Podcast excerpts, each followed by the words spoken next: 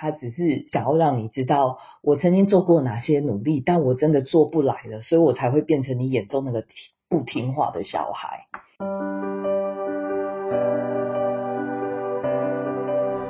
欢迎来到紫薇会客室，我们希望透过现代化与科学化的紫薇斗数，经由学习与实践，解决我们人生中的大小事。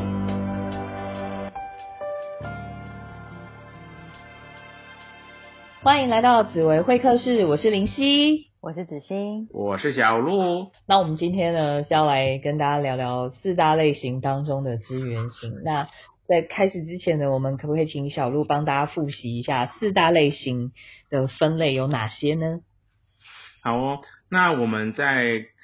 紫微斗数里面有分成四大类型，将十四颗主星分成四大类型，其中一个类型呢就叫做开创型，然后里面的主星有七煞、破军、廉贞跟贪狼。然后第二个类型叫做领导型，领导型里面也有四颗主星，叫做紫微、天府、武曲、天象。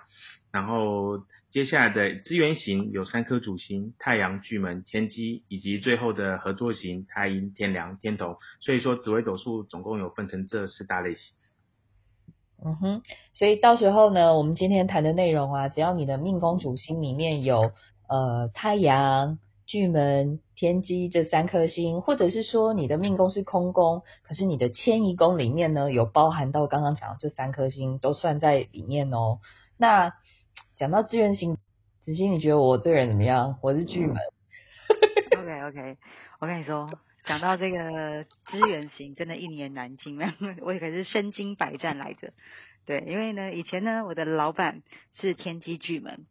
那你知道我是开创型的，那然后我是杀破狼，很讨厌人家管我。那偏偏呢，天那个资源型的很重视细节，好，然后一开始的时候就是搞死我了。后来呢，因为这个关系，我就干脆呢娶了，就是不能讲娶了，没有，就是我先生呢，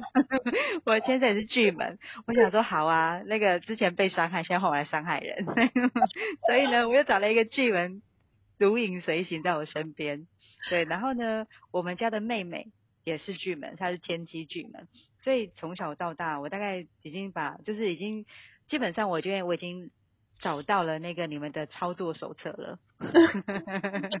对对，就是经过这些这个千锤百炼之后，我终于找到了操作手册。然后我就发现说，其实资源型的哈，你把它毛摸顺了，其实哦，它会是你很强大的一个支持者跟支援者，真的就是跟他们就是像他说的资源型，就是你要先摸顺它的毛，不然呢，那个毛没摸顺呢，就会大家一起都很毛。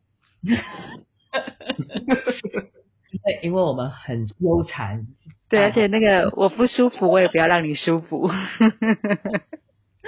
我我我们我们大部分都不会太强烈，我们比起那个开创或者是领导那种，嗯，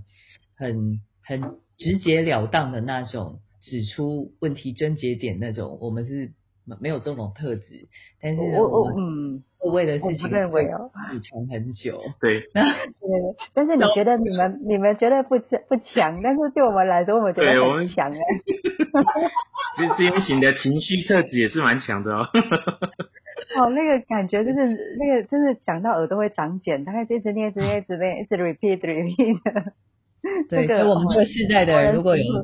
听过那有有看那个什么，就是《大话西游记》，是不是？嗯嗯嗯嗯，那个师傅是不是？对，那个师傅当当当当当当。对，所以我觉得那个师傅真的可能蛮，我觉得他应该就是支援型的。唐三藏应该是蛮支援型的，就是他有那种支援型的那种宏大的目标，要拯救世人。然后呢，然后呢，然后又容易轻言相信外人，因为耳根子软。然后呢，到最后他唯一折磨的就是开创型的。那个孙悟空，那我们就是我跟我跟小鹿，我们都是属于开创型的孙悟空，所以我们。嗯，对我们来说，那个什么天不怕地不怕，就怕师傅开始念了啊！哎，那个各各位听众不要搞错了，我是照过命的资源型，我应该没那么可怕。我们也是有有超咪过的开创型，所以也能够接受资源型的念呐，所以还 OK 啦。对对，然后我我们会知道怎么样要让他 stop，念到一个我可以我我受到这里我受得了了，再下去我就受不了了。刚刚用了各种不同类型的人来看资源型的角度。呃聊完资源型之后，那现在呢，我就要由我本人也是个资源型来说说呃资源型这样子的命盘的特色哦。呃，其实，在我的咨询过程里面，我发现真的非常多资源型的客人跟我的共通点就是，不管我们是不是对的，我们需要觉得自己是对的。那就就讲讲到我小时候的一个故事，那时候我大概才国三吧。那其实那时候很流行，就是我不知道现在有没有啦。那当年就是很流行说，哦，国中国小啊都会有那种学生自治会的市长。那因为国三的时候，其实我我知道我爸妈并不希望我多一个这样子的外物，跑去选什么小市长这种东西。那我自己心里也非常清楚，就是这个东西也会搞得我很忙，我还要写稿子，给他做很多演讲。真的会占掉很多时间，但是因为当时呃鄙人在下，我在班上的人缘真的挺不错的，所以呃到到了要选这种班级代表的时候，大概几乎就是全班全数都会支持我去当候选人。那对我来说，我真的不知道。怎么样去跟别人说不？对志愿型来说，说不这件事情真的实在太困难了。那可是因为大家这样支持哦，我不知道怎么样说不。那最后我就想说，好，不然这样子，反正呢，我虽然变成候选人，可是只要我不拉票，我应该选不上。那只要选不上，这个担子就不会落到我身上了嘛。所以我就想说，好，没关系，还是让大家把我的名字送出去。所以最后我就还是成为候选人。那当我爸妈知道我成为候选人之后，他们就非常非常不高兴，就是不高兴到了我还因此被罚跪。对我我的成长历程当中真的是很少被罚跪，那呃应该就这个就是最重大的。然后我觉得当时很很冤的地方是在于我我爸妈没有给我一个机会让我解释一下为什么我做出这样的选择。那他们只看到我没有遵照他们的指示做到他们要的，所以对我来说这件事情真的是伤害我挺深的。然后我真的有一段时间会觉得，就是我只能说服自己说，我就是活该倒霉，这件事情解决不了，就只好用我被处罚这件这个方法来解决。所以就是一个还蛮负面的心态吧，我觉得。所以我想要提醒，就是有有有养到那个资源型小孩的爸妈，真的就算你要责备你的小孩，你也责备完也给他一点机会，让他说说为什么他会做出呃你觉得不能认同的事情。林夕的爸妈好像是阳性人，对不对？感觉起来像是是那种目标导向的，或者他会觉得说啊。就是你做这些又没有什么好处，干嘛要去做这样，对不对？对我爸妈是阳性的，对啊，就是因为当然阳性爸妈本来要理解我们资源型的小朋友就是比较困难，所以会更需要你在责备完小孩之后了解一下他为什么会那么做。因为说真的，资源型的小孩对于叛逆这件事情兴趣不大啦。因为我们我就说嘛，我们希望自己是对的，所以我们也不希望把自己呃带到一个我们需要去承担一堆人异样眼光的处境里面。他只是想要让你知道，我曾经做过哪些努力，但我真的做不来了，所以我才会变成你眼中那个不听话的小孩。后来我不希望让自己陷在一种很很难过的处境，所以我。就是会把它藏到我记忆里里面很深的地方，但是真的是长大以后再想起那样子的处境，我还是会觉得非常非常难过。好，那我牢骚发完了，接下来我觉得呢，小鹿可能会是更凄惨的那个，因为小鹿自己本身是开创型，可是他的爸爸妈妈都是支援型，真的会。其其实我我我我们家其实不只是父母是。资源型哦，我们全家我因为我在家里是老幺，我还有两位哥哥全家五个人，一家五口，然后再加上现在娶已经娶老婆了嘛，所以老婆也是资源型，所以我完全就是身处于一个资源型的地狱当中。当然，以前会觉得是地狱的，可是现在当然我们没有一直没有离开十八层过。对对对，从小住惯了这有从十八层上上了有了，上到十七层了这样子。他现在已经习惯了，习惯了，他就觉得其实对对他反倒会害怕冒出到地面层。没有啊，人人家人家有把十七楼买下来。对，他们都在，他们都在十八层，我在十七独居这样子。OK 呢。好，我也我也分享一下。其实我会发现，真的自己如果身为资源型，跟不同型的人相处，跟不同型的人跟资源型相处，确实都会有一些状况发生。像从小就是因为我就是唯一的开创型七煞嘛，在家里，所以说真的确实最不乖、最不听话，或是最调皮捣蛋的，就是我，确实好像是这个样子。可是在家里我又是老幺，所以在。个性食物链好像是在顶端，可是，在地位食物链又是在最底端，所以说把你塞回去就好了，对不对？生对对，真的是这样，真的，我妈跟我讲过很多次了，对。然后我爸说我是路边外面捡来的之类的，反正这种话就常常在讲。可可是这种话在我对我来说是还好，因为为什么？因为我七煞嘛，还还承受得了。可是同样的话，如果说对对两位哥哥讲的话，其实效果就完全不一样。我觉得法真的蛮妙的。对资源型的人讲资源型，对资源型讲话，我觉得都很容易往心里去啊。对对开创型讲话，我就 耳边过去我就算了，其实我根本没有，我不当一回事。所以也就是因为这样子，我我我学会一个技能，就是秒怒资源型的技能。我觉得资源型的 有一百对。我这个这个点技能我点到满了，然后我可以一个表现、一个眼神，甚至一个动作，甚至连话都不需要讲，我就可以秒怒资源型。像刚刚呃子欣有提到说，那个资源那个资源型的人很需要被被肯定认同嘛，嗯，肯定对，其实真的是这样子，因为我们只要发现他讲很热心、很开心的跟你分享一件事情。你只要冷冷的回他一句话，或是泼他一个冷水，或是给他一个哦，那我没什么大不了的表情，就可以马上秒入资源型哦。那就因为就没有被肯定，没有被认同。所以说，其实资源型，我发现，在跟资源型人相处，第一个就是要让他感受到你对他是有很在意的。他就会非常开心，然后他就会愿意为你掏心掏肺，然后愿意为你做出很多的事情。把他的毛摸顺了，这样就好了。对，对，摸顺了是就不会有人毛了这样子。然后我觉得这是一件很重要的技能，所以。欢迎大家，各位听众，如果你本身身边有很多资源型的人的话，为了要让自己好过，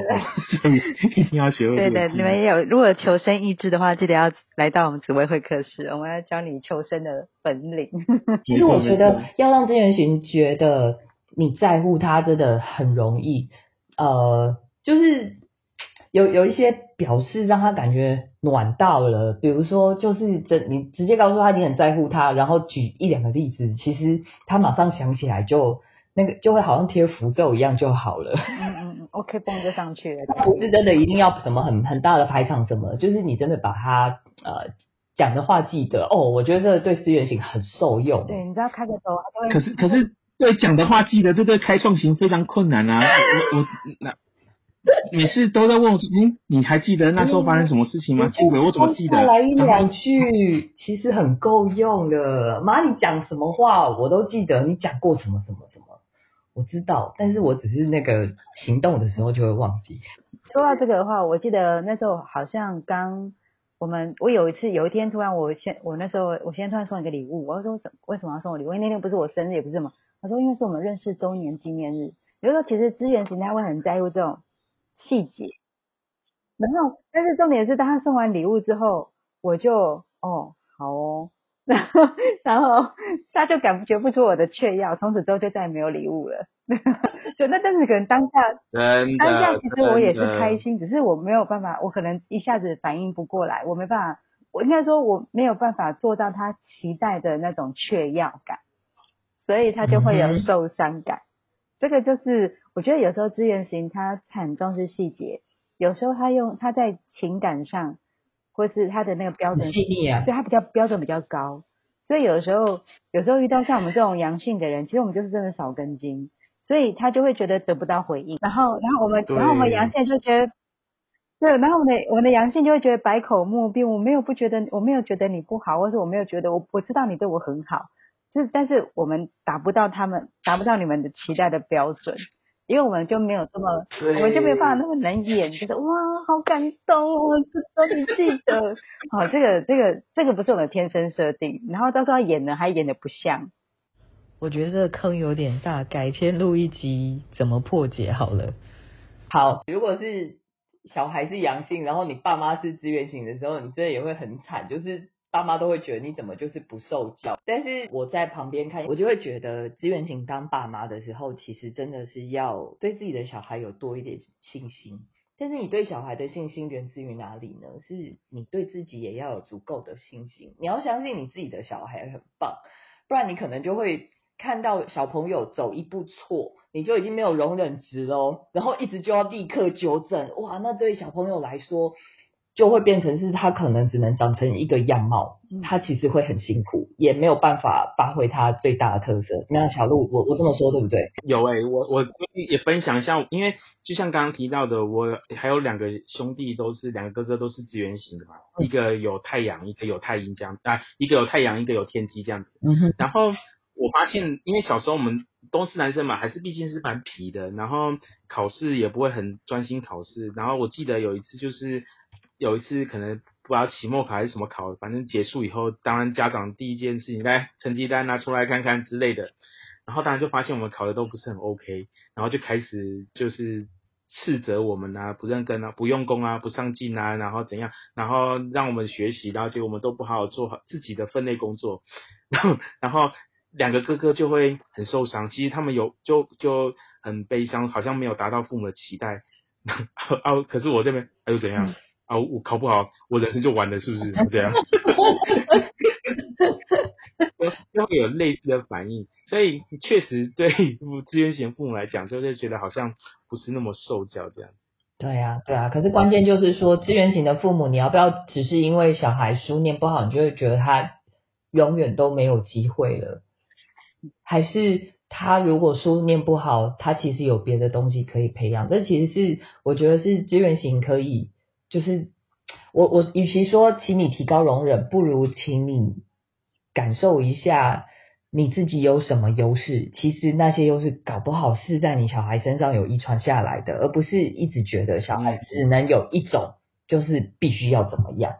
那这样子的话。两代之间都会很幸好哦。那刚刚讲就是对身边充满了资源型，而且加上我们三个人的配偶其实都是资源型的，由此可证我们的那个在感情市场的那个受欢迎程度还是蛮高的吼。那个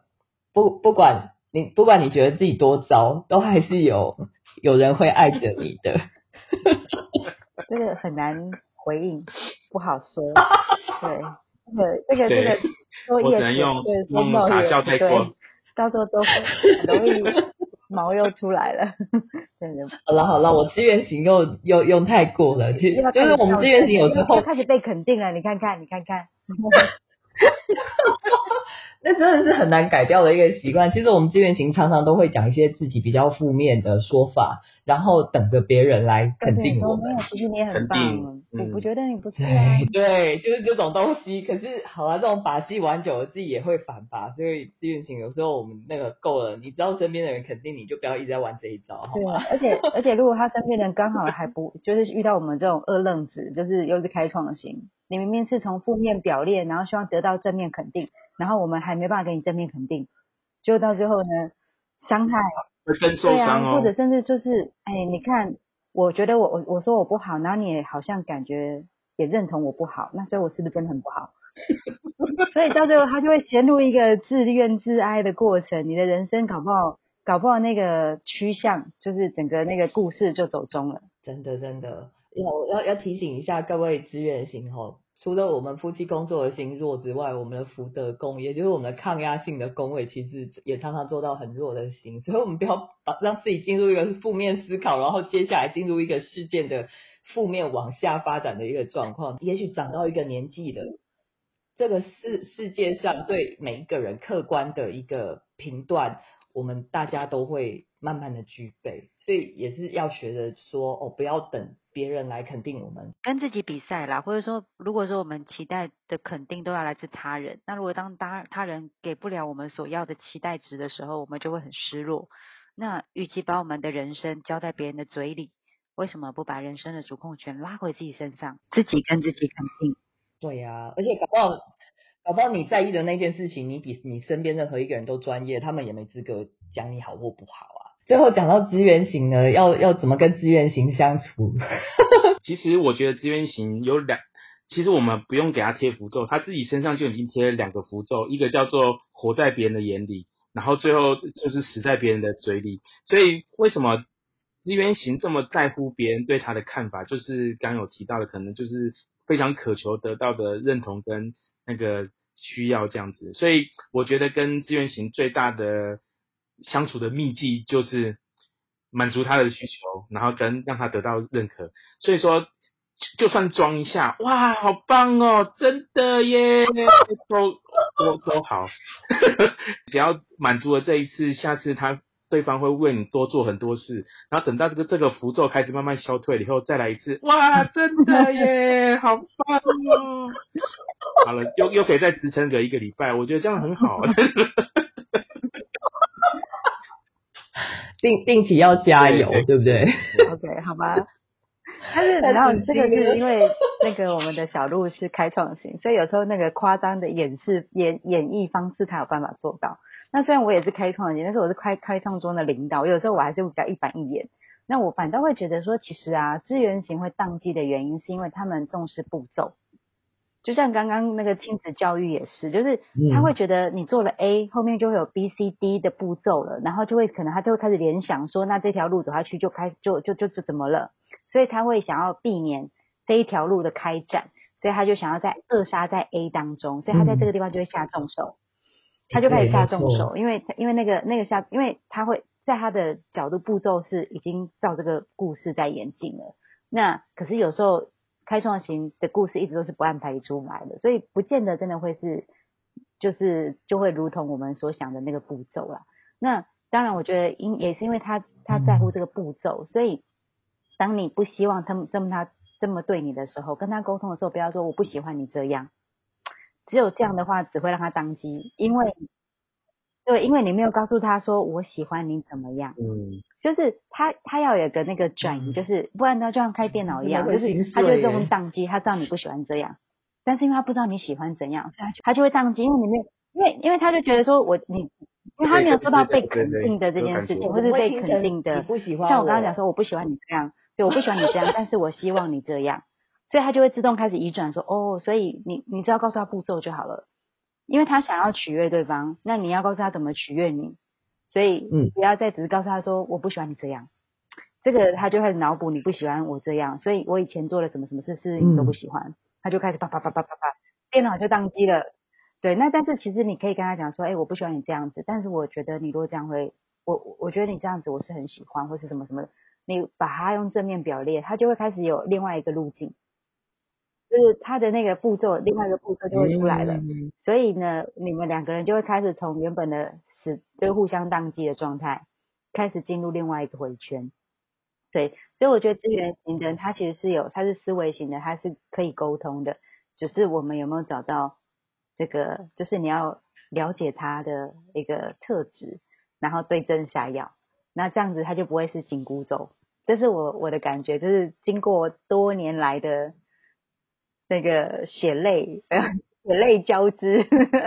得出来的心得，就是原来是安内哦。OK，所以我总结一下，两位老师给的建议，你要定期加油，而且呢，要给资源型步骤，让他知道怎么取悦你。有我我发现正面表述这件事情真的很重要，对我我我嗯常常有时候遇到有人家讲说，你自己不会看你现在该怎么做，我就会觉得，哇你嘞，啊，我就是不知道该怎么做，那你这样讲也没有帮助。所以我真的是需要步骤的人。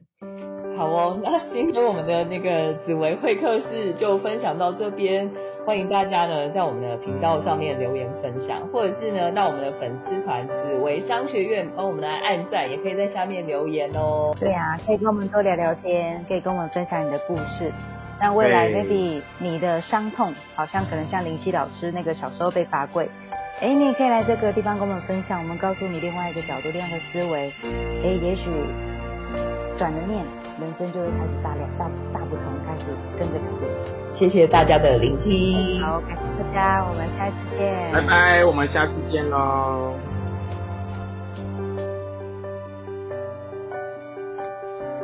紫薇商学院热情招生中，由紫薇会客室的小鹿、紫欣、银熙一起合开的一堂人生的课程。三位紫薇斗数咨询师解剖《做自己的生命设计师》这本书，结合现实、行运和梦想，还有一百天的实践计划，陪你向自己的梦想迈出关键的一大步。我们七月三十和八月六号两个周六将在台北跟各位一起逐梦哦。详情请见脸书粉丝页紫薇商学院，或是本集资讯栏。